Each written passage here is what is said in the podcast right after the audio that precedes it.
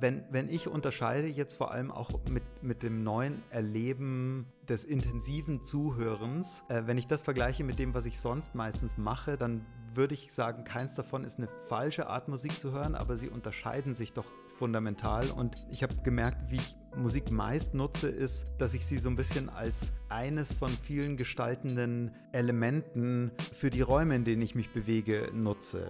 Und man müsste auch mal einen, einen Neurologen befragen, wie aufnahmefähig das Gedächtnis für Musik ist. Also vielleicht ist irgendwann auch mal Schluss. Äh, vielleicht muss man dann Platten 500 Mal hören, um, um, um sie zu kennen. Ich zwinge mich dazu, in Anführungszeichen, die drei, vier Mal am Stück zu hören. Und es ist tatsächlich ein anderes Hören, wenn, wenn, du, wenn du das Ding dann zum dritten Mal gehört hast. Dann entdeckst du wieder Sachen, die dir beim ersten und zweiten Mal komplett entgangen sind. Ist das dann überhaupt eigentlich fair, so diesen Anspruch zu haben an Musik und an bestimmte Alben? Also kann das überhaupt jedes Album leisten, dass du so lange hält, in Anführungszeichen, oder so eine lange Halbwertszeit hat, sondern auch muss jedes Album alle zwei Jahre eigentlich gehört werden? Oder ist das nicht auch einfach der Lauf der Musik? Track 17, der Musikpodcast, Feature 33. Heute zu Gast Christoph Lindemann. Hallo. Hallo. Äh, Track 17, wie immer von und mit Albert Koch. Und Christopher Hunold. Dankeschön, Dankeschön. Ähm, ja, wir haben heute so eine weitere Folge aus unserer losen Reihe. Wie hören wir heute eigentlich Musik? Wie beschäftigen wir uns mit Musik? Und was wissen wir eigentlich über das, was wir hören? Wie hat sich das Musikhören eigentlich verändert? Und ist es nicht irgendwie alles einfach nur zu viel? Oder liegt es mehr an uns selbst und unserer Einstellung zu Musik, dass wir uns überfordern lassen? Ich glaube, da kann man jede Menge drüber sprechen, deswegen machen wir das auch immer mal wieder mal. Und ähm, ja, genauso heute und zwar äh, mit einem Gast, äh, Christoph. Hi, sei gegrüßt. Ähm, du beschäftigst dich schon äh, sehr viele Jahre auch beruflich mit Musik. Wo äh, kann man dich denn lesen, hören, beziehungsweise was machst du denn so gerade? Ich bin aktuell bei dem äh, jungen Content-Netzwerk des Bayerischen Rundfunks bei Puls. Äh, wir haben einen Radiosender und ganz viele digitale Produkte auf YouTube und als Podcast und sowas. Und äh, einige dieser Produkte beschäftigen sich auch mit Musik und ich betreue diese Produkte strategisch. Ich war auch zehn Jahre Kollege von Albert Koch beim Musikexpress davor. Das stimmt. Was hast du denn als allerletztes gehört? Ich habe heute Nachmittag auch in Vorbereitung auf unser Gespräch heute To Pimp a Butterfly von Kendrick Lamar gehört.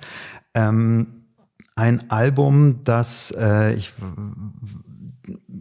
das, das mir nochmal unterkam jetzt, ähm, weil es auf diesem Portal, auf dieser Plattform Radio Music ähm, einen ähm, ähm, ein Wechsel an der Spitze, ne? Ja, ja, genau. Eine, eine mhm. interessante Entwicklung da stattgefunden hat. Also nachdem, glaube ich, 20 äh, Jahre lang oder sowas äh, ein Radiohead-Album da auf Platz eins war, das ist ja so ein, so ein Portal, bei dem Leute selbst, glaube ich, ihre, ihre Alben und ihre Plattensammlung bewerten können und auch Reviews schreiben können und sowas. Und aus all diesen ähm, Bewertungen, teilweise über 50.000 pro Album, äh, ergibt sich dann eine Rangfolge. Und da war jetzt jahrzehntelang auf Platz eins ein Radiohead-Album und wurde jetzt kürzlich von Kendrick Lamar von von To Pimp a Butterfly überholt. Also das ist jetzt der neue Platz eins, das bestbewertete Album quasi im Schnitt auf dieser Plattform. Und äh, das war genau wieder so ein Fall, ähm, wo ich dann festgestellt habe, kenne ich dieses Album eigentlich wirklich oder steht es nur als Vinyl in meinem Schrank? Und ich habe es mir vielleicht damals dreimal so,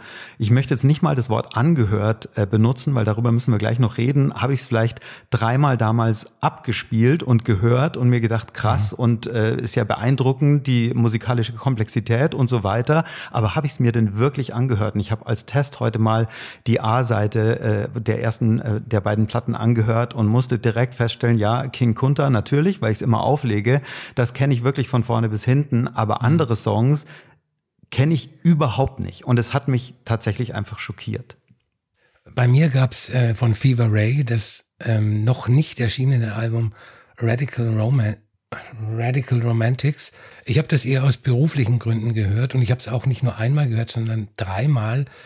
Ähm, das heißt, es passt irgendwie auch zum Thema. Ich habe das also ziemlich deep angehört.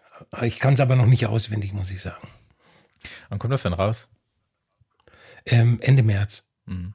Okay, dann werden wir ja wahrscheinlich im April darüber sprechen. Ähm, das kann ich mir gut vorstellen. Ich bin, äh, ja, da bin ich tatsächlich sehr gespannt drauf. Ein Album, also was ich wirklich fast auswendig kann, das möchte ich so behaupten, weil es wahrscheinlich auch stimmt, ist halt das erste FIFA Ray Album auf jeden Fall, weil das wirklich, äh, weiß nicht, hunderte Male irgendwie äh, lief, aber auch nicht nur abgespielt, sondern auch angehört und, und verinnerlicht wurde äh, im Laufe der Zeit. Aber gut, das Album kam vor 14 Jahren raus, da hat es natürlich auch in der Zeit jede Menge Zeit, äh, um dann auch irgendwie im, im Gehirn äh, verankert zu sein. Ähm, bei mir gab es zuletzt ein Album, was kein Album ist, ist eher ein Konzertfilm, weil es zu der Musik, die dort gespielt wurde, kein Album geben wird.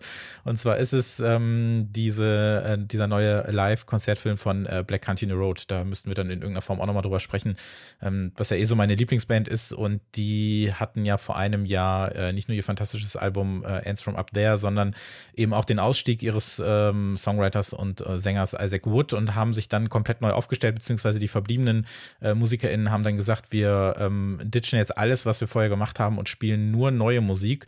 Neue Musik unter anderem auch aus den Solo-Projekten der einzelnen äh, Bandmitglieder. Und äh, ja, haben das dann letztes Jahr getourt, unter anderem auch auf dem äh, Haldern, was ich da sehen durfte. Und haben aber gesagt, das wird kein Album, sondern das ist jetzt einfach so unser, unser Übergang. Und das finde ich eigentlich sehr interessant, dass ähm, dass diese Musik äh, entwickelt und weitergeschrieben wurde, um dann einfach zu vergehen irgendwann, um äh, jetzt ein Jahr gespielt zu werden und dann das große Highlight zu sein und dann aber wird wieder von, von vorne äh, angefangen. Eigentlich so ein bisschen wie bei vielen Stand-up-Comedians, die sagen so, okay, nach einem Jahr schmeißen wir unser Material weg und äh, fangen einfach mit was Neuem an und bringen das nie raus.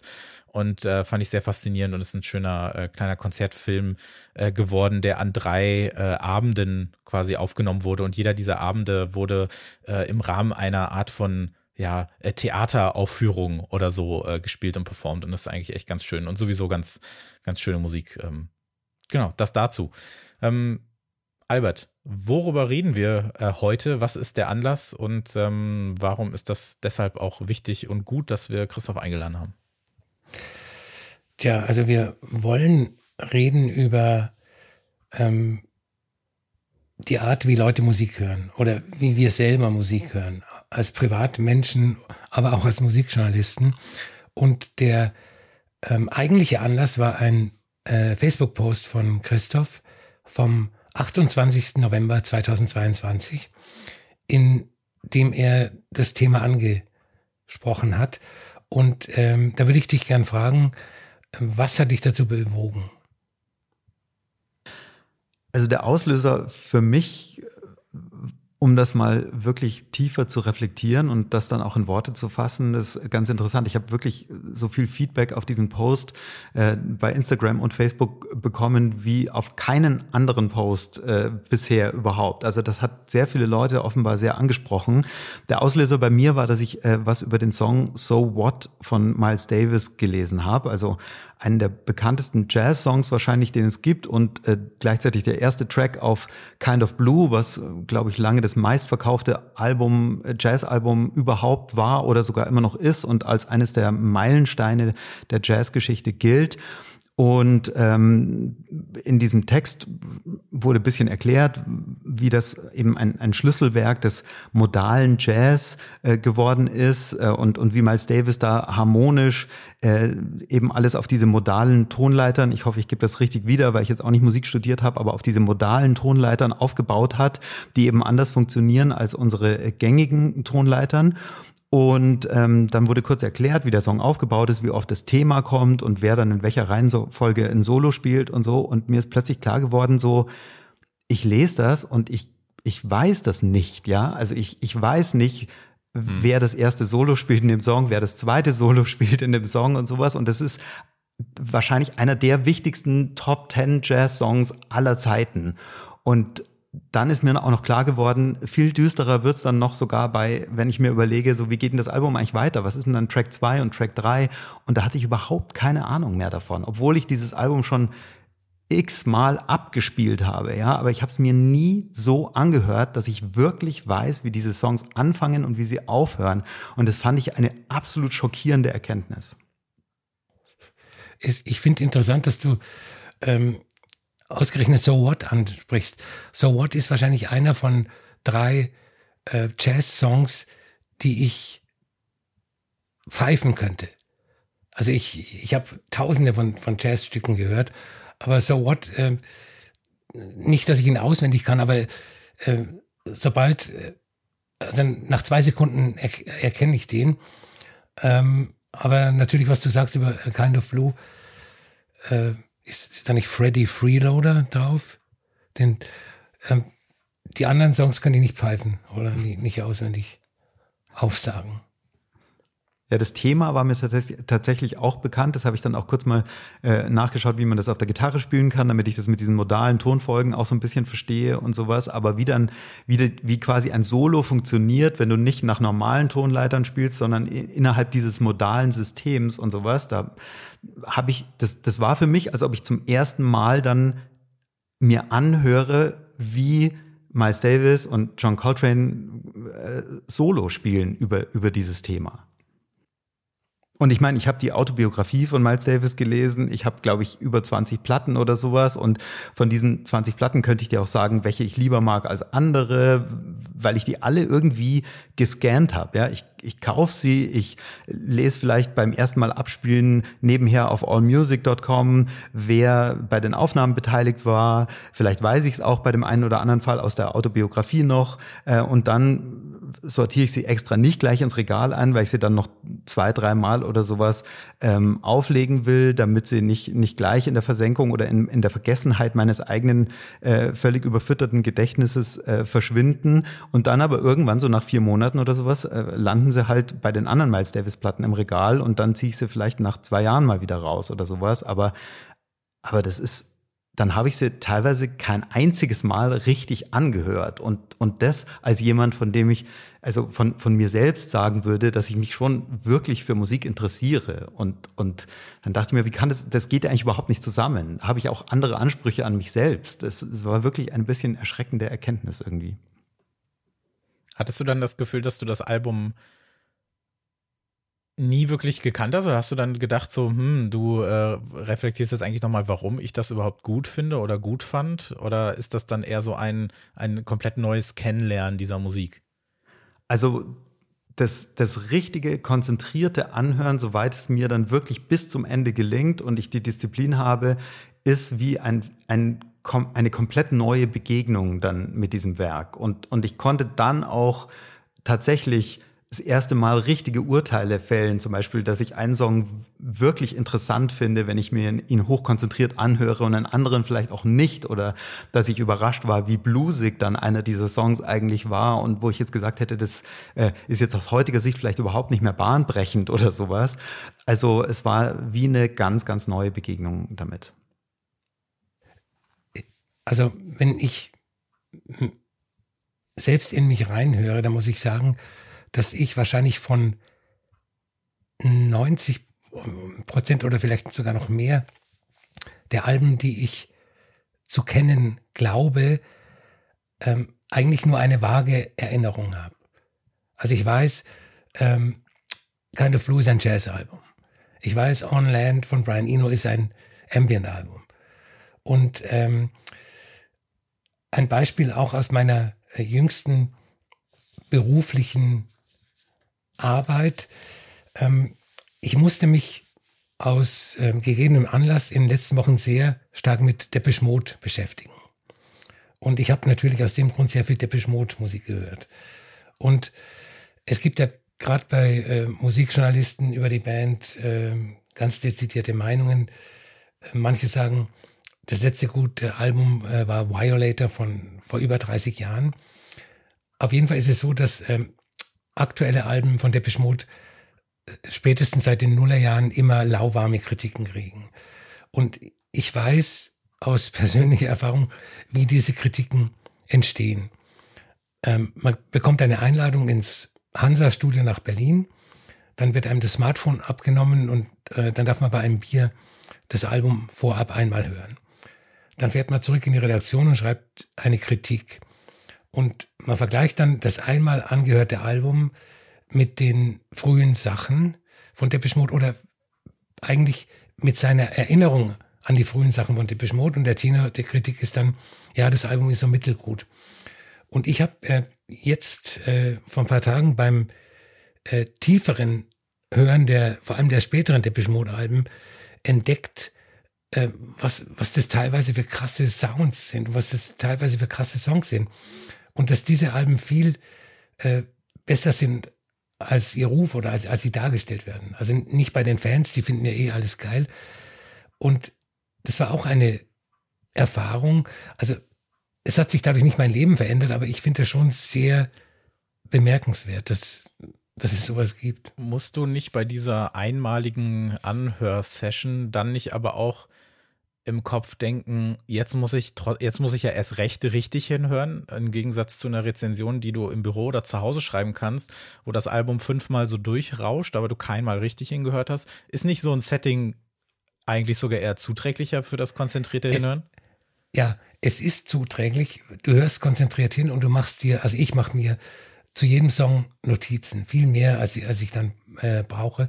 Aber ähm, ich weiß aus jahrelanger Erfahrung, dass manche Alben einfach Grower sind. Also und äh, wo es dann irgendwie beim vierten, fünften Mal Klick macht. Und, und du hörst dieses Ding einmal, machst, hörst es vielleicht deep, machst dir Notizen und dann äh, lässt du diese Kritik auf die Welt los und das, die, die ist dann in Stein gemeißelt. Und das finde ich komisch. Ähm, Christoph, ich weiß nicht, wie es mit deinen Facebook-Freunden ist, aber Christopher und ich, wir haben festgestellt, dass äh, in unserer Bubble ähm, manche Leute am sogenannten Release Friday äh, eine Riesenliste mit den äh, Neuerscheinungen posten und schreiben alles, was geil ist und so. Und äh, ähm, die sich dann da durchhören. Und ich frage mich, wie ist es zu schaffen? Also wie ist es selbst zu schaffen, wenn du auf dich auf 15 Alben am Release Friday ähm, konzentrierst, die anhörst. Also das ist eine rhetorische Frage, glaube ich. Ich denke, es geht nicht so richtig. Bei mir ist es manchmal auch so, dass mich, dass ich irgendwie weiß, dass an einem Freitag zwei wichtige Alben rauskommen oder sowas und ich dann schon schon beim Frühstück irgendwie über über meine Bluetooth-Lautsprecher halt das eine laufen lasse und und beim Duschen bin ich dann bei Song 8 und äh, dann versuche ich irgendwann äh, Vormittag oder Mittag oder zum Mittagessen oder sowas das andere anzumachen. Aber das hat natürlich wirklich über, also das ist ein ein erster Eindruck, den man da bekommt und wenn man sich äh, 20 Jahre oder mehr wie wie wir jetzt in in dieser Runde mit Musik beschäftigt hat, dann könnte man schon, glaube ich, auch relativ kompetent daherreden nach, nach so einem, nach so einem halbherzigen Durchlauf, weil man ja schon wahnsinnig viel, ähm, einordnet, so, also Klangfarbe, ähm, selbst ob ein Album einigermaßen homogen ist oder nicht oder so, das, da, da kann man schon, schon sehr viel aufnehmen, aber eigentlich ist das so eine Art ähm, berufliches Abhören, Scannen von einem Album, das, das eben nicht so richtig was mit Hören zu tun hat. Und als ich darüber nachgedacht habe, ist mir eingefallen, dass ich im, im Laufe meiner, meiner beruflichen Karriere als, als Musikjournalist immer wieder Leute ähm, kennengelernt habe, die teilweise über, über Jahre Kollegen oder Kolleginnen von mir waren und dann irgendwann aufgehört haben mit Musikjournalismus mit dem Argument, sie wollen mal wieder als Fan Musik hören.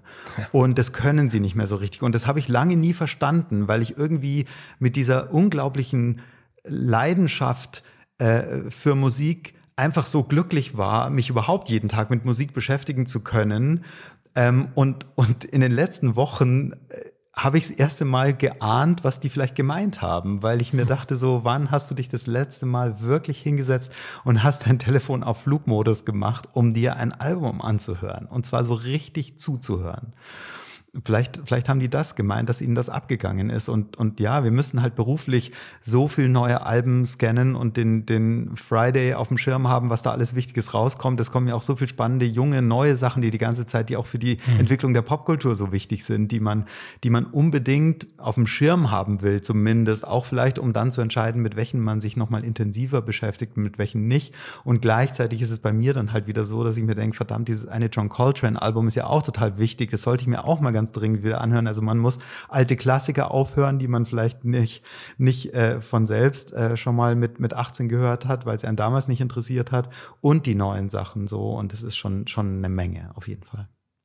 Ist das dann überhaupt eigentlich fair, so diesen Anspruch zu haben an Musik und an bestimmte Alben? Also kann das überhaupt jedes Album leisten, dass du, ja, also dass es nicht nur so lange hält, in Anführungszeichen, oder so eine lange Halbwertszeit hat, sondern auch, ähm, ja, also muss jedes Album alle zwei Jahre eigentlich gehört werden? Oder ist das nicht auch einfach der Lauf der Musik oder auch der, der, der, der Kunst der Musik an sich, dass äh, das alles so ein bisschen seine, seine Zeit hat, weil du hast gerade was ganz Interessantes angesprochen, dass natürlich dann diese neue Musik auch irgendwie kommt und es gibt neue KünstlerInnen, die äh, gefördert werden sollten. Und dass es dann natürlich auch unsere Aufgabe ist, die so ein bisschen zu, ähm, zu finden und zu filtern oder vielleicht auch zu empfehlen und, und denen so ein bisschen die, auf, auf der Art, wie es halt äh, einem erlaubt ist, äh, den Weg zu ebnen, anstatt dann so zurückzuschauen bei anderen Sachen. Ich frage das jetzt mal so ganz, ganz äh, gemein fast oder so. Also ist das überhaupt fair, diesen Anspruch an Musik zu haben oder ähm, hat es nicht dann eher auch so seine Zeit und man sollte dann nach vorne schauen?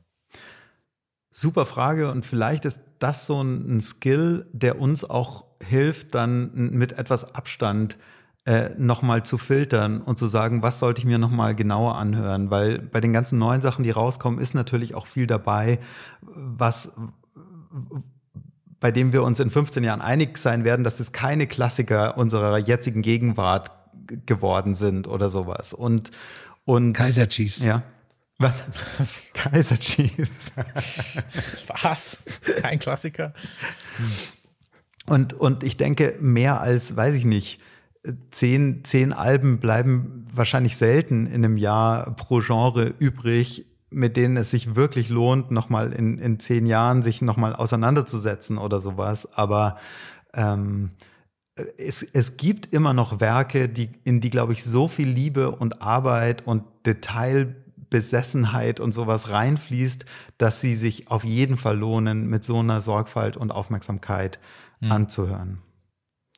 Ich denke, also Albert, wir werden in, in zwei Wochen, wenn wir unsere erste Review-Folge für dieses Jahr machen, wir werden über ein Album sprechen, das ist für mich bislang das Beste in diesem Jahr und kann auch vielleicht am Ende ganz um sein. Es geht um das Album von Marlene Ribeiro, so eine portugiesische, ja, Avantgarde-Pop-Musikerin. und ich denke mir dann so, ja klar, ist das in, werde ich mir das in 15 Jahren noch anhören? Kann sein, kann aber auch nicht sein, aber irgendwie ist mir das auch egal, weil ich mir denke, das ist jetzt 2023, das ist so hochspannende, das ist rasend aufregende Musik, die jetzt gerade rauskommt die wird wahrscheinlich im Großen und Ganzen untergehen und wird nicht diesen, diesen, diesen Kanon-Status haben, wie jetzt vielleicht ein äh, Miles Davis äh, ihn, ihn hat oder so, dass wir auch heute noch über ihn sprechen. Oder natürlich die ewigen Kaiser Chiefs, über die wir natürlich heute reden müssen, weil Immer sie natürlich so gern. bahnbrechend gewesen sind. Ähm, aber ich denke mir manchmal, es ist mir irgendwie auch egal, ob ich das in 10 oder 15 Jahren noch höre, weil es mich ja gerade jetzt so sehr begeistert. Und ich habe vielleicht dann, vielleicht ist es aber auch diese Angst, vielleicht ist es auch dieses typische äh, FOMO oder Musik-FOMO, was, was man, glaube ich, dann einfach so hat, wenn man dann auch viel hört, ähm, dass man was verpasst hat. Natürlich ist, wäre die Musik auch in 15 Jahren gut, wenn ich sie dann entdecke, obwohl sie aus diesem Jahr ist. Aber trotzdem habe ich dann eher das Gefühl, ähm, ich bleib da jetzt bei und nehme das und, und, und, und ride die Ride, solange es irgendwie geht. Und irgendwann springe ich vielleicht ab, aber dann ist es auch in Ordnung. Deswegen ähm, habe ich da vielleicht manchmal so meine Schwierigkeiten damit, äh, diese Balance zu finden, von der du gerade gesprochen hast. Aber ich finde, es ist auch gar nicht der Anspruch, dass man bei Neuveröffentlichungen jetzt schon einschätzen kann, ob die äh, ewige Klassiker werden oder nicht. Ich fand das ganz interessant. Ich habe gerade das äh, eines der letzten Bücher von Questlove gelesen. Ich glaube, das hieß The History of Music oder so. In dem mhm. äh, schreibt er immer seit seiner Geburt über jedes Jahr schreibt er über ein oder zwei Sachen aus dem Jahr, die ihn äh, beschäftigen, was er dazu für eine Beziehung hat, teilweise was er für eine Beziehung als Zehnjähriger dazu hatte und was er heute drüber denkt und so. Und die letzten ähm, 20 Jahre behandelt er in einem Kapitel und nicht mehr in einem Kapitel jedes Jahr, weil er sagt, es ist noch zu nah, da kann er, da hat er diesen Abstand noch nicht, um jetzt wirklich einzuschätzen, welches Album von 2011 ist so wichtig, dass es eigentlich ein eigenes Kapitel bräuchte oder nicht. Da hat er gesagt, da hat er ein paar Vermutungen, aber da muss einfach mehr Zeit vergehen, dass er das abschließend dann einordnen kann. Diese Vorgehensweise Musik nach ihrem Ewigkeitswert zu beurteilen, ähm, einen Monat nachdem sie rausgekommen ist. Das ist, eh, das ist so die Rolling Stone äh, Vorgehensweise. Also so, die müssen sich erstmal beweisen, schauen wir mal, was aus denen wird und so weiter und so fort. Ähm, es, es ist ganz schwierig. Also ich, ich muss nochmal auf die Kaiser Chiefs zurückkommen. Die habe ich halt ziemlich abgefeiert im, im Sommer 2005 und äh, das ist auch eines der wenigen Alben, die ich auswendig kann.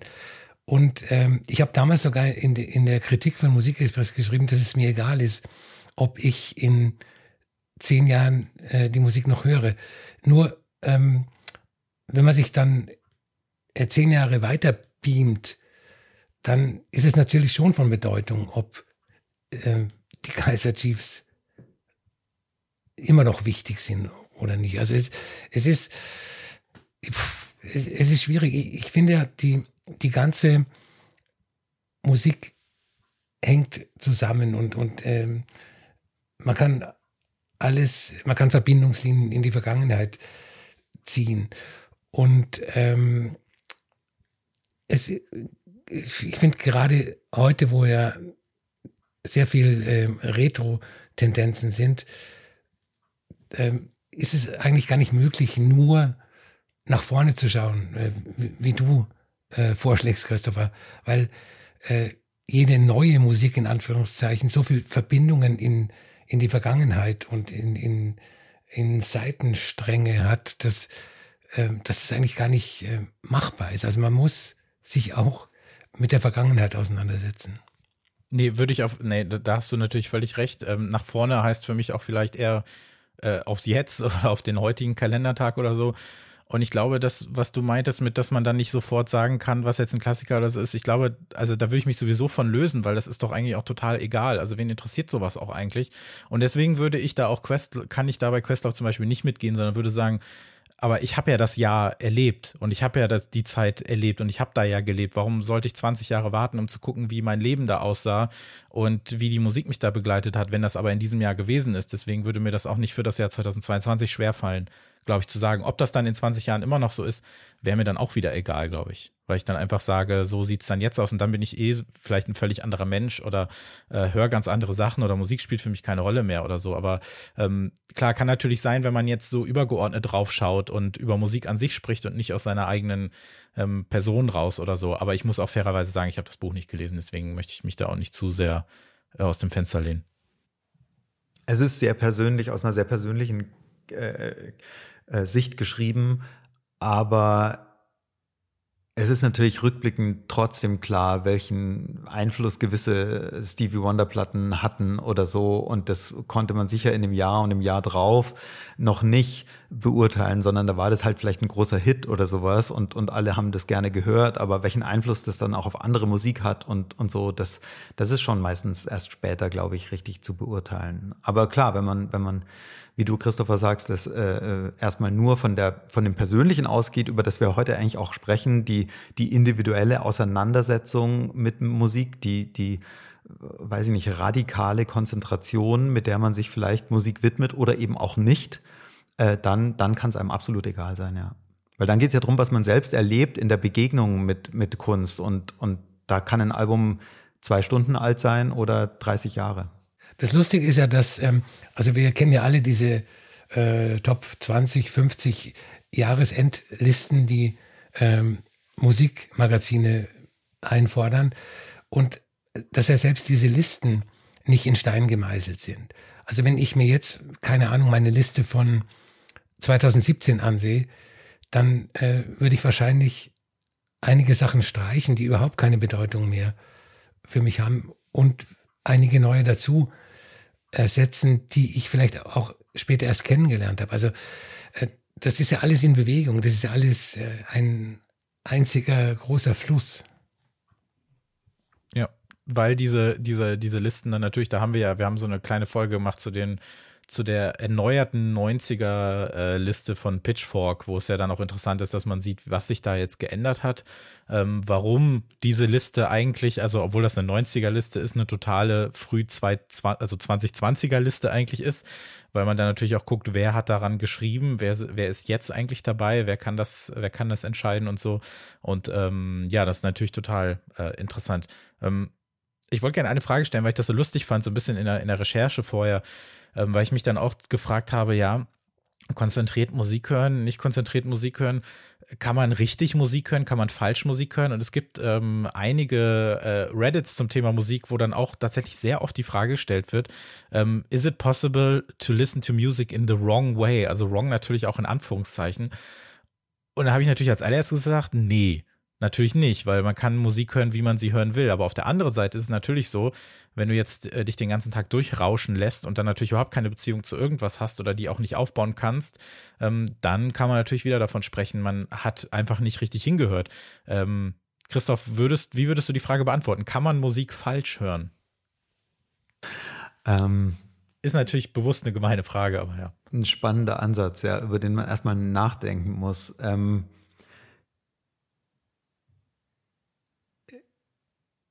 Also, wenn, wenn man mit Musik ungebetenermaßen belästigt wird, dann hört man sie ja auch. Und, und das kann schon in Situationen passieren, wo es falsch ist, denke ich, wo überhaupt nicht der Kontext passt oder ähm, wo, wo sie tatsächlich dann einfach extrem auf die Nerven geht, weil irgend, irgendjemand vielleicht, der diese Musik ausgesucht hat für einen bestimmten Raum und eine Gruppe von Leuten, ein völlig anderes Gefühl dafür hat, äh, was, was da gerade hinpassen könnte oder so, oder ich das zumindest so empfinde und, und dann kann ja dadurch eine, eine enorme Spannung entstehen, die, die sich sehr anstrengend oder negativ anfühlt.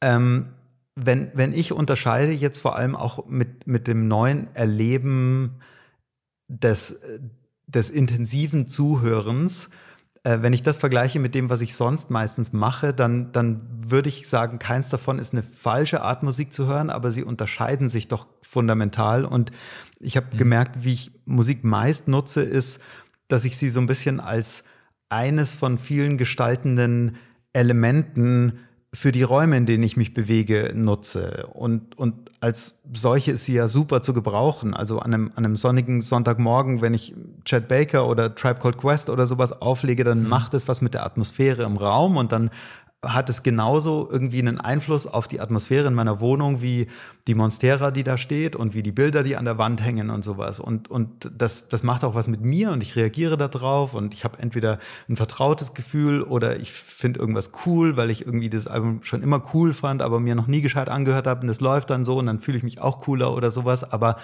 das, das ist das eine Nutzungsszenario und das, das funktioniert auch, wenn ich irgendwie mir Kopfhörer reinschiebe und in der U-Bahn irgendwas höre oder sowas. Und das andere ist eben das, das richtig krasse Zuhören. Und, und ich glaube, das ist auch der Unterschied, wie wenn du irgendwie durch eine Ausstellung gehst, gehe ich, gehe ich einfach durch und bleib vor jedem Bild vielleicht irgendwie, wie lang bleibt man im Durchschnitt stehen, wenn man sich nicht genauer anschaut, was man da eigentlich sieht. Äh, 10 Sekunden, 15 Sekunden, 20, irgend sowas wahrscheinlich. Und dann geht man so zum nächsten weiter.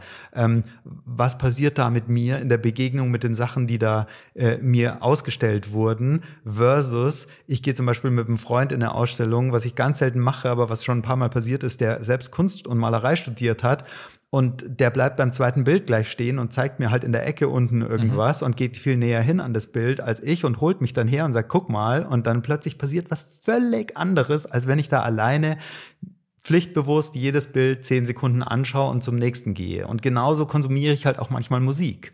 Und, und das, obwohl ich quasi äh, wirklich sagen würde, ich, ich kenne mich vergleichsweise doch sehr gut aus mit Musik. Ich lese dicke Bücher über Musikerinnen und Musiker und, und sowas. Und, und warum fällt es mir trotzdem so schwer, mich wirklich intensiv mit einzelnen Werken zu beschäftigen? Ich mache das sogar bei Filmen, ja. Ich, ich denke mir immer wieder, okay, der Pate eins bis drei so richtig hat's mich noch nicht gekickt, aber die gelten als mit die wichtigsten Filme, die es gibt, zumindest Teil 1 und 2. Und deswegen alle fünf Jahre schaue ich mir die wieder an, weil ich mir denke, vielleicht ist jetzt mein Geschmack ausgereift genug, dass ich es genau checke, was da, was das Genius in diesen Filmen ist. Und dann schaue ich sie mir wieder an, sitze drei Stunden vor jedem dieser Teile, ja. Irgendwie mit dem visuellen Reiz verbunden ist es viel leichter, die Aufmerksamkeit aufzubringen, als wenn du einfach nur da sitzt und, und akustische Reize bekommst. Vielleicht ist es auch das. Mhm. Ja, es ist ja gerade die Berlinale und äh, ähm, jetzt am Wochenende war ich dann auch da und wenn du dann halt ein paar Filme am Tag schaust, ist es natürlich auch so, du hast gar nicht so richtig die Möglichkeit, das so richtig zu verarbeiten, weil du eigentlich schon halb wieder in der, in der U-Bahn sitzt, um zum nächsten Film äh, zu fahren. Und äh, ja, ich kann es, ich kann es ganz gut äh, nachvollziehen. Du hast so ein bisschen, das, ich fand das Bild sehr schön, was du gerade gezeichnet hast, davon, dass äh, Musik so ein, so ein ja nicht äh, dekoratives Element ist, aber eins, was so ein bisschen die Stimmung setzt und dann vielleicht so ein bisschen zu diesem, dass Musik zu einer Art von funktionalem Hören wird oder so, oder vielleicht ja wirklich dekorativem Hören und so weiter. Und ähm, da habe ich mich gefragt, ist denn, also weil wir, ich setze nochmal anders an, weil wir ja jetzt auch ganz viel so dieses, ja, äh, es gibt ja auf, auf YouTube diese, diese unzähligen Compilations oder Videos oder so oder auch Playlists, ne, mit diesen Lo-Fi Beats to Study to oder so, wo Musik ja eigentlich von Anfang an ja dafür da ist, um eine Funktion zu erfüllen, die eine andere ist, als die Musik zu hören, sondern dass sie dich in irgendeiner Form unterstützt oder begleitend funktioniert. Und dann habe ich überlegt, wo könnte sich funktionales Hören und, und Deep Listening, nenne ich es jetzt auch mal, äh, treffen. Und dann ist mir der Club eingefallen. Weil ich mir denke, ich bin im Club und tanze da und dann brauche ich natürlich, ich brauche die, die Menschen, die, äh, die äh, Lautstärke, die Dunkelheit, den Geruch vielleicht auch, aber ich brauche natürlich die Musik.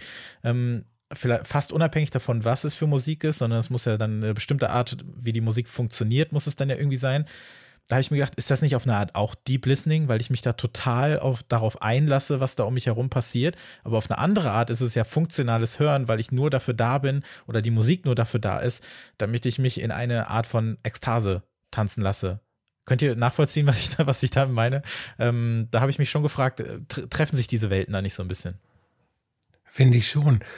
Vor allem, weil ähm, die Lautstärke, glaube ich, da das ähm, ähm, beste Argument ist fürs Deep Listenen, weil du, ähm, du kannst gar nicht anders. Also wenn da mit 120 Dezibel ein Track von Marcel Dettmann äh, gespielt wird, da bleibt dir nichts anderes übrig, als äh, genau hinzuhören. Also aber dann so weiß ich nicht, dass es ein Track, also vielleicht weiß ich nicht, dass es ein Track von ihm ist. Weißt du, ich meine, also ich habe mich ja dann trotzdem nicht ja, ja. Mit, mit ihm oder der Musik beschäftigt, sondern wie die Musik auf mich wirkt.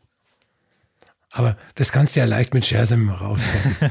ja, okay, okay, hast du auch wieder recht. Ja. Aber ich finde das einen super spannenden Punkt, weil ich habe das auch schon in Clubs erlebt, dass teilweise Musik lief, ähm, die ich gar nicht kannte und mit der ich vielleicht sogar zuvor gefremdelt habe irgendwie. Also ein Beispiel wäre in, in, einem Hausclub, in dem ich mal äh, völlig zufällig in LA gelandet bin und das hatte bisschen so den Charakter von, von mehr einer Party als einem Club, weil das ein ganzes Haus mhm. war, das irgendwie, glaube ich, als Pop-up so temporär zu so einem Club umfunktioniert wurde. Und da standen echt so riesige Lautsprecher auf, auf Tischen in den Zimmerecken.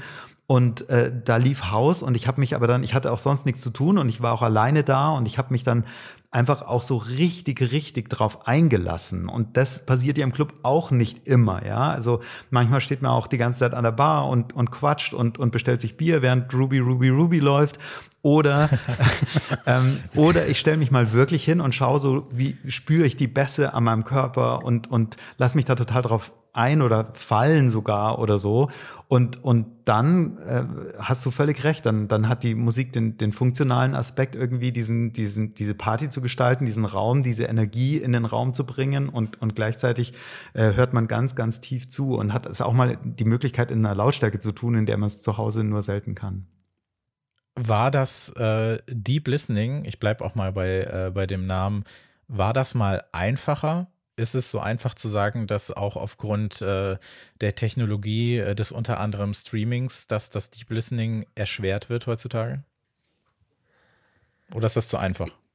Nee, also ich blicke ja auf eine jahrzehntelange Karriere als Musikhörer zurück und ähm, wenn ich mir anschaue, ähm, was und wie ich in Mitte der 70er Musik gehört habe, ähm, da war das so, ich habe in einer Musikzeitschrift was gelesen über eine Band, das fand ich interessant. Dann habe ich äh, vielleicht im Radio, in Zünd, im Zündfunk äh, einen Song gehört, fand, fand ihn gut und habe mir irgendwann mal das Geld zusammengespart, um, um mir das Album zu kaufen. Und ähm, rein aus ähm, finanziellen Gründen war es mir natürlich nicht möglich, mir jede Woche fünf Platten zu kaufen und die dann einmal anzuhören und dann ins Regal zu stehen. Ähm, die habe ich natürlich zwangsweise so lange gehört, bis, äh, bis die abgenudelt waren. Also das war ein, eine Art von Zwangs-Deep Listening. Albert, glaubst du, das hat damit zu tun, dass du in deiner eigenen Biografie an einem anderen Punkt warst und vielleicht auch noch ähm, das alles viel geheimnisvoller für dich war. Du hattest jetzt einen Song im Radio gehört und dann hast du was gelesen und dann dachtest du irgendwie, oh, das klingt ja spannend und du konntest aber eben nicht in zehn Sekunden ähm, nachhören, was das ist und du hast auch noch nicht die ganzen Referenzen gehabt, die du heute hattest und sowas. Also vielleicht sind es zwei Aspekte. Einerseits hattest du nicht diesen völlig unbegrenzten Zugang zu allem, wo du mal kurz reinhören willst, so wie wir das heute mhm. haben. Und zum anderen hattest du aber vielleicht selber noch viel mehr Geheimnisse, die du, die du entdecken konntest. Und und ich habe mich auch irgendwie auf den Boden hingelegt und das Licht ausgemacht und mir The Wall von Pink Floyd von vorne bis hinten angehört. also ähm, und, und da hat man dann was erlebt, ja. Das war eine Reise, auf die man dann mitgenommen würde, die total was mit dir gemacht hat und die unglaublich beeindruckend irgendwie erstmal war. Also ich, ich habe vor kurzem gelesen, dass Mönche irgendwie vor, vor 500 Jahren schon Texte darüber geschrieben haben, wie schwer es ist, dass wir uns nicht ablenken lassen und dass wir bei einer Sache Konzentration, Super, äh, ja. Konzentration für eine Sache aufbringen. Vielleicht ist es einfach ein menschliches Problem. Das auf jeden Fall. Also man müsste auch mal einen, einen Neurologen befragen, äh, wie aufnahmefähig das Gedächtnis für Musik ist. Also vielleicht ist irgendwann auch mal Schluss äh, vielleicht muss man dann Platten 500 Mal hören, um, um, um sie zu kennen. Aber ich, ich gebe dir recht mit diesem ähm, Geheimnisvollen. Aber ich muss sagen, dass ich das heute auch noch erlebe. Also, dass ich heute auch noch Musik höre, höre neue Musik oder alte Musik, die ich bis jetzt nicht gekannt habe, die mich vollkommen flasht, wie wir Kids sagen. Aber ich finde einfach diese, dass dieses, ich, ich ähm, verkläre dieses Zwangs-Deep Listening aus Geldmangel nicht, aber ich finde, es hat ähm, mir sehr viele Alben sehr nahe gebracht. Also ich, ähm, ich bin ein, ein paar Tage jünger, behaupte ich mal. Also ich bin Jahrgang 88 und wenn ich dann zum Beispiel im Jahr 2000 in den hiesigen Saturn gegangen bin, um mich zu entscheiden, welche eine CD ich mir von meinem Taschengeld kaufen kann, dann habe ich mich natürlich auch mit einem Stapel dann an diese wunderschönen äh, Listening Stations gestellt, die alle einmal so ein bisschen durchgeskippt und mal geguckt, ah ja, was ist irgendwie gut, was kenne ich von Viva MTV und dann nehme ich irgendwann eins mit. Ähm, dann nehme ich zwar am Ende eine CD mit und äh, habe dann dieses Zwangs-Deep Listening, aber ich habe dann in zehn andere Platten äh, nur ganz oberflächlich reingehört, so wie ich es vielleicht jetzt dann im Streaming manchmal machen würde und äh, konnte denen ja trotzdem nicht die Zeit und Chance geben, irgendwie äh, an mir zu wachsen, mit mir zu wachsen oder ähm, dann ähm, ja später mit nach Hause genommen zu werden. Also ich glaube, dass dieses zu viel, wovon man jetzt immer so viel äh, liest, ähm, ich glaube, das hat es irgendwie schon immer gegeben und das liegt halt an einem selbst, dass man sich da irgendwie ein bisschen reguliert. Aber ich glaube, dass dieses Regulieren einfach viel schwieriger geworden ist weil du natürlich damals das eher aus monetären Gründen hast machen müssen, wie Albert schon gesagt hat. Und jetzt äh, musst du es ja nicht. Jetzt kannst du dich ja einfach äh, ja, über, überrauschen lassen, überrennen lassen von, von allem. Das stimmt. Ich erinnere mich an ähm, Anfang der 10er Jahre, als ich ähm, unbedingt die Musik von der Elektronik Band Silver Apples aus den 60ern hören wollte und dann ähm, nach langen Versuchen einen Blog aus den USA gefunden habe, der die beiden ersten Alben ähm, zum Download, zum illegalen Download angeboten hat und ich mir den, ähm, mir dann runtergeladen habe. Ähm, es war also auch vor ungefähr zehn oder elf Jahren noch nicht so einfach, wie es heute durch die ganzen Streaming-Anbieter ist. Also du, du liest irgendwas, äh, ah, klingt interessant, du hörst es an, du hörst zwei Songs an, nee, ist nichts für mich, weg damit. Ähm, das finde ich schon bemerkenswert, zumindest. Hm. Und ich glaube, also ja, das man spricht da natürlich viel von äh, Streaming und hier Commodification oder was auch immer und Musik ist überall, aber irgendwie auch nirgendwo.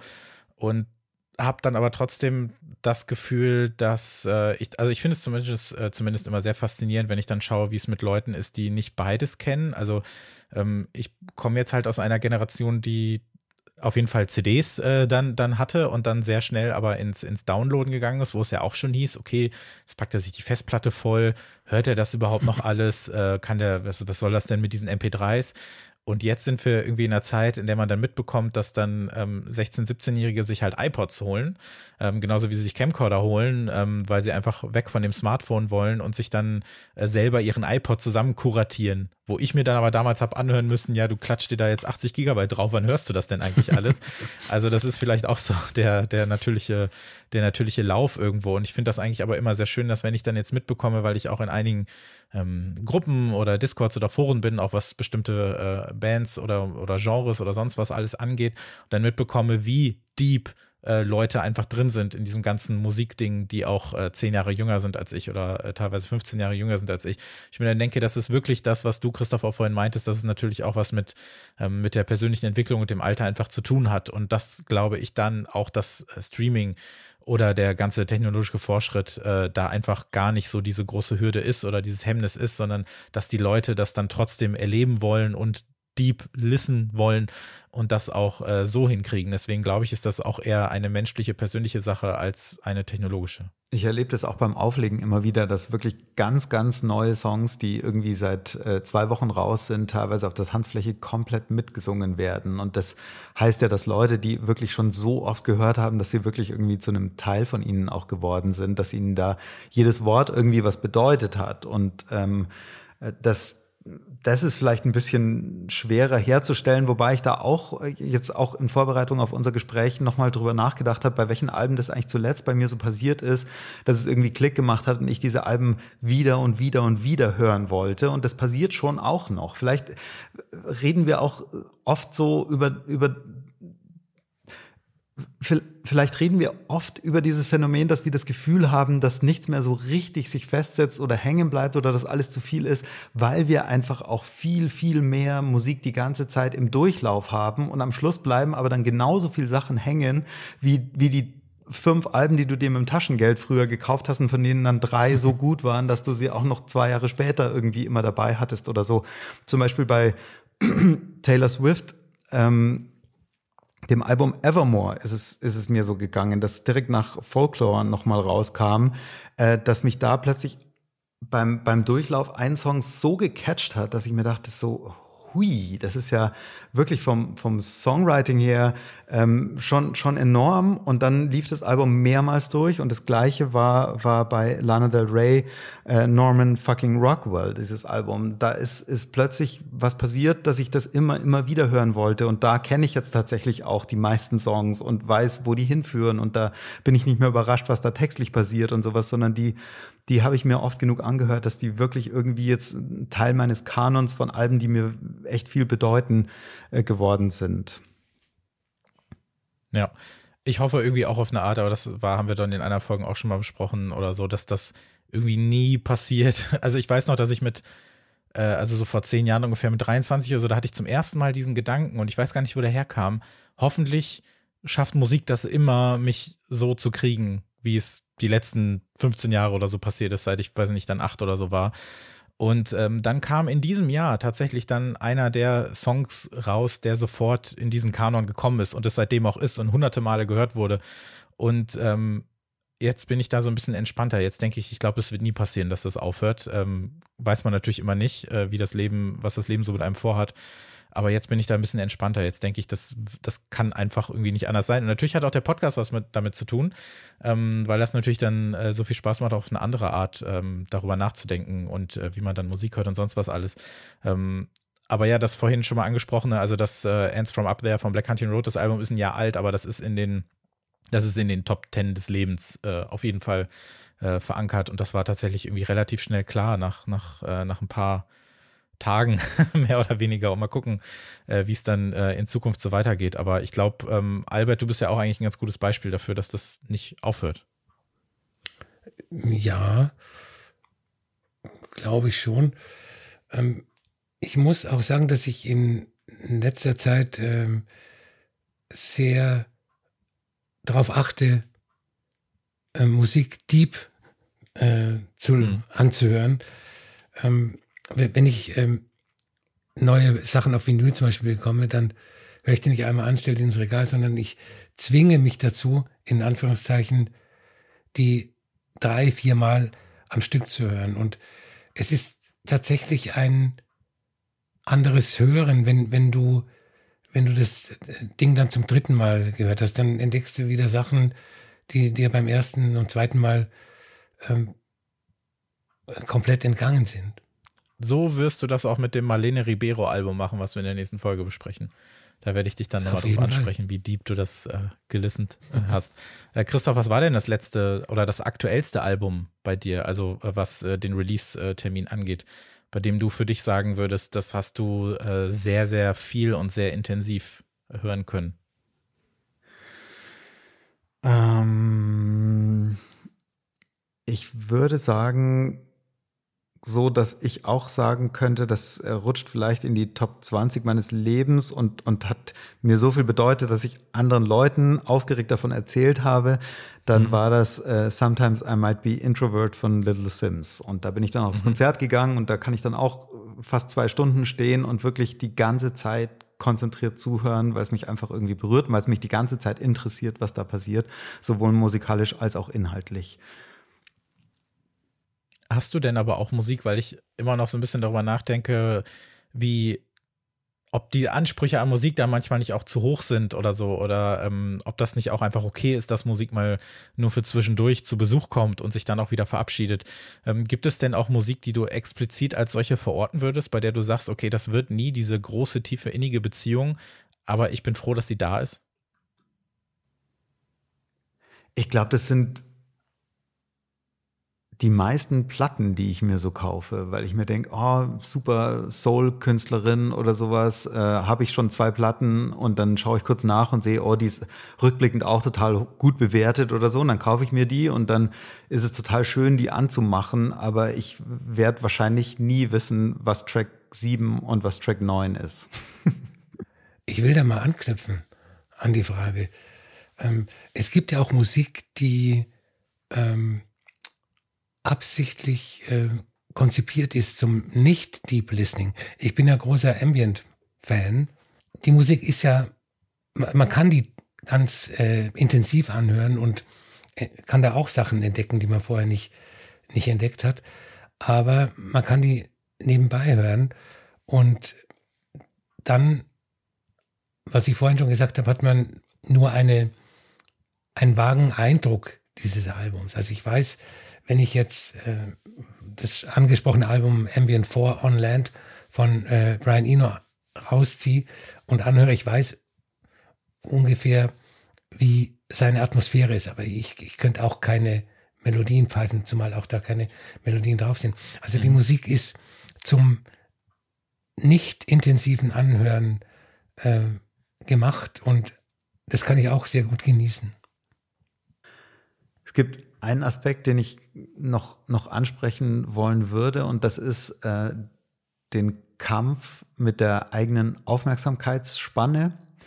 Ähm, das Schwierige am Deep Listening ist, finde ich, auch manchmal, dass man wirklich sich auch äh, über, eine, über eine längere Zeit, vielleicht über eine halbe Stunde oder sowas, nicht ablenken lässt. Und äh, mhm. da habe ich auch ein bisschen drüber nachgelesen und auch festgestellt, dass sich da wirklich viele Leute damit beschäftigen. Und äh, ein Professor, der auch zu diesem Thema veröffentlicht hat aus, aus USA, hat ähm, vor allem im Arbeits Kontext darüber geforscht, äh, was das mit uns macht, dass wir, dass wir die ganze Zeit Ablenkungen erfahren. Und der hat gemeint, es hilft zum Beispiel nichts, nur deine, deine Pop-up-Notifications auszuschalten, sondern wenn du an was konzentriert arbeitest und dann schaust du einmal kurz in dein E-Mail-Postfach und schaust nur 15 Sekunden in dein E-Mail-Postfach, was da so ist und du machst vielleicht nicht mal eine E-Mail auf und liest sie und gehst dann zurück in deine kreative Arbeit dann setzt es in deinem Gehirn bereits kognitive Prozesse in Gang, die ganz schwer zurückzuholen sind. Und so geht es mir manchmal auch, dass wenn ich mir vornehme, dass ich jetzt ohne Telefon und ohne alles mir ein Album in Ruhe anhöre, bei Lied drei will ich dann trotzdem irgendwas wissen und dann zum über dieses Album und dann äh, gucke ich kurz nach oder suche das im Internet und dann frag mich nicht, was in den nächsten acht Minuten auf dieser Platte wieder passiert ist, weil mein Gehirn mhm. dann schon wieder woanders ist. Und das ist ein Struggle, der so groß geworden ist inzwischen, dass zum Beispiel auch der, der Head of Plattenkritiken bei Pitchfork, Jeremy Larson, äh, dazu immer wieder äh, auch, auch geredet hat und sich Gedanken gemacht hat. Und der hat letztens den Tipp gegeben, und das fand ich sehr schön, und das versuche ich auch zu beherzigen, der sagt, versuch's erstmal mit einem Song. Versuch dir mal einen Song von vorne bis hinten anzuhören und nicht mal an was anderes zu denken dabei. Und das ist schon mal eine Leistung. Und ich meine, das sehen wir auch in der Meditation. Da, da, fängst du ja auch nicht damit an, dass du versuchst, eine Stunde lang irgendwie nur über deinen Atem nachzudenken, sondern da sind am Anfang zehn Minuten schon sehr, sehr schwer. Und du wirst feststellen danach, dass du wahrscheinlich acht Minuten lang über was anderes nachgedacht hast, als, als nur über den Augenblick und über deinen Atem oder sowas. Und so ist es eigentlich beim Deep Listening auch. Das ist eine Wahnsinns meditative Konzentrationsleistung letztendlich ist, an nichts anderes zu denken. Ja, das ist tatsächlich ein sehr schönes äh, Abschlussstatement gewesen. Äh, Dankeschön, äh, Christoph, dass du da gewesen bist. Das war eine wirklich sehr äh, schöne und interessante äh, Unterhaltung mit dir. Dankeschön. Danke auch. Es hat viel Spaß gemacht, mit euch drüber nachzudenken. Dankeschön auch dir, Albert. Sehr gerne. Und Dankeschön fürs Zuhören. Und jetzt natürlich äh, die Frage aller Fragen. Wie seht oder beziehungsweise viel besser hört ihr das eigentlich? Ähm, wie sehr konzentriert ihr euch eigentlich auf die Musik, die die ihr so hört. Ist euch das überhaupt wichtig oder seid ihr eher der Meinung, ja gut, aber wenn ich doch äh, viel Musik höre und ein bisschen davon übrig bleibt und ich das dann ein bisschen regelmäßig höre, dann reicht mir das schon.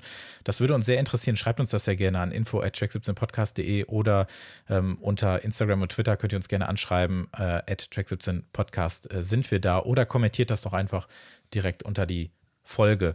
Und dann hören wir uns in 14 Tagen wieder. Und dann kommt endlich mal die erste Review-Folge für das neue Jahr, wo wir dann fünf Platten vorstellen, die wir sehr ausführlich gehört haben und ähm, die euch ein bisschen dabei helfen sollen, äh, durch diesen ganzen äh, Release-Wüst äh, und Release-Dschungel zu stapfen. Ähm, nehmt das doch dann als kleine Hilfe an diese Platten, die ihr dann äh, regelmäßig hören solltet. Unter anderem, ich habe es ja schon gesagt, Marlene Ribeiro, aber auch, und da freuen Albert und ich uns beide sehr drauf, das neue Album von äh, Kate NV, das jetzt auch im März dann endlich erscheint. Dankeschön und dann bis zum nächsten Mal. Tschüss.